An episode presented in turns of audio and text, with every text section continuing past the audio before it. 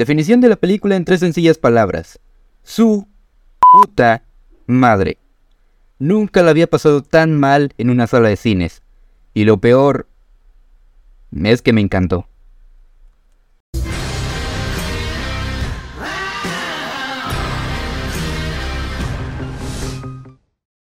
Hola gente, muy buenas, bienvenidos nuevamente al Club de la Soberbia y en esta ocasión vamos a hablar de la más reciente película de la saga Evil Dead, llamada Evil Dead Rise. Película dirigida por Rick Cronin y estelarizada por Lily Sullivan y Alisa Sutherland. En esta historia conoceremos a Beth, quien visita a su hermana mayor Ellie y a sus tres hijos en un pequeño departamento. Todo marcha bien hasta que en un terremoto tienen contacto con un libro que provocará que demonios sean invocados y estos posean a Ellie. Ahora será el deber de Beth y sus sobrinos el sobrevivir ante esta amenaza. Llegó la quinta entrega de una de las sagas de terror más icónicas y antes de continuar quisiera aclarar y admitir que no he visto ninguna película de la saga Evil Dead. Tanto la trilogía original que dirigió Sam Raimi como el remake de Fede Álvarez. Este sería mi primer encuentro con esa franquicia. Hace poco estaba dudando si verla o no, y terminé adentrándome a la sala de cine con la expectativa un poco alta, ya que había oído que esta película, que funciona como un remake de la franquicia, había sido tan bien recibida por la crítica y por la audiencia, y que reinventa la fórmula como se había visto, sin dejar de perder lo que tanto caracterizaba la saga. Lo repito, no he visto ninguna película de Evil Dead, así que no sabría comprarte o afirmar si es verdad todo esto que mencioné. Así que esta reseña será desde el punto de vista de alguien que no es fanático de la saga, del terror o del gore, porque sí, luego hablamos de ese punto más adelante. Bien, ya para responder de una a la pregunta principal, ¿qué tal está la película? Pues algo que quisiera resaltar es que desde el inicio de la película te ambienta en esta atmósfera de terror. Me alegra que por fin, por fin pueda haber una buena película de terror, una que se sienta muy entretenida y ágil, donde todo el tiempo está pasando algo pero que aún así tenga una base bastante firme. En serio no sé cómo se lo hayan tomado las demás personas que no son fanáticos de la saga, pero a mí me encantó esta película, es muy entretenida y considero que cualquiera puede entender fácilmente de todo esto, porque cada detalle que se explica es bastante claro. Y como les dije, de inicio a fin la película te pone en esta ambientación y no se desvía para nada de lo que es la premisa principal, que es el terror y el horror corporal te pone en momentos y situaciones bastante tétricas e incómodas. Por ejemplo, en la escena de la copa de vino. Les juro que sí me dio una sensación muy extraña entre escalofríos y disgusto. Y sé que puede sonar como la típica película de posesión demoníaca, pero en serio toma varios elementos que la hacen ver única en comparación con las otras.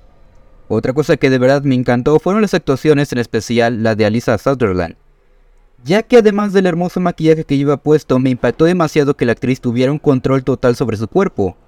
La forma en cómo se contorsiona o cómo se mueve, su personaje puede estar muerto o fracturado de todos los huesos y aún así presenta un trabajo sumamente beneficioso para la película.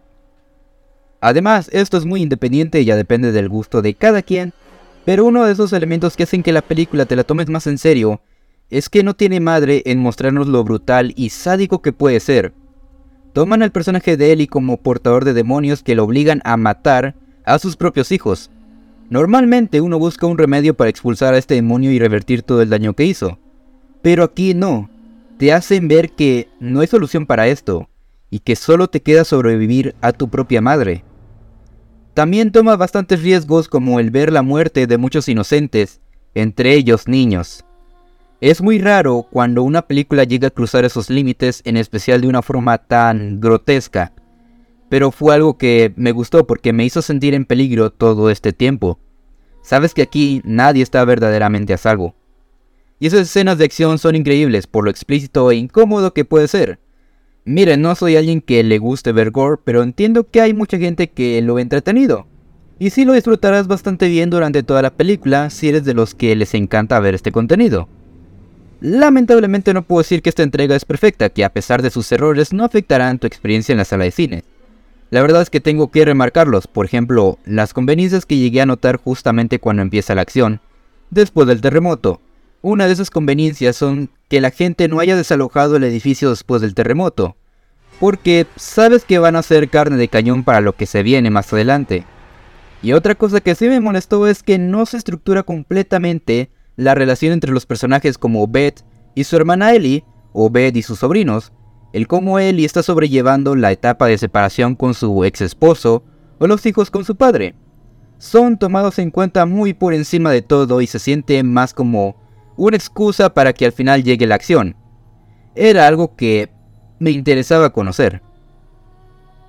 En conclusión, Evil Dead Rise es una gran película de terror que disfrutarás de una ambientación tétrica y muy entretenida.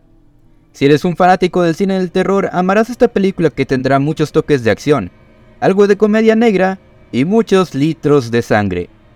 Demasiado incluso para mi gusto. Mi calificación para Evil Dead Rise, mejor conocida que los médicos como En mi perra vida volveré a usar un rallador de queso, es un 7.8. Pero bueno, esa fue mi opinión de esta nueva película de terror. Si ya la vistes, cuéntame qué te pareció, si te terminó gustando o la despreciaste. Como siempre, yo me despido y nos veremos en otra reseña mamadura. Yo soy Dante y esto fue el Club de la Soberbia.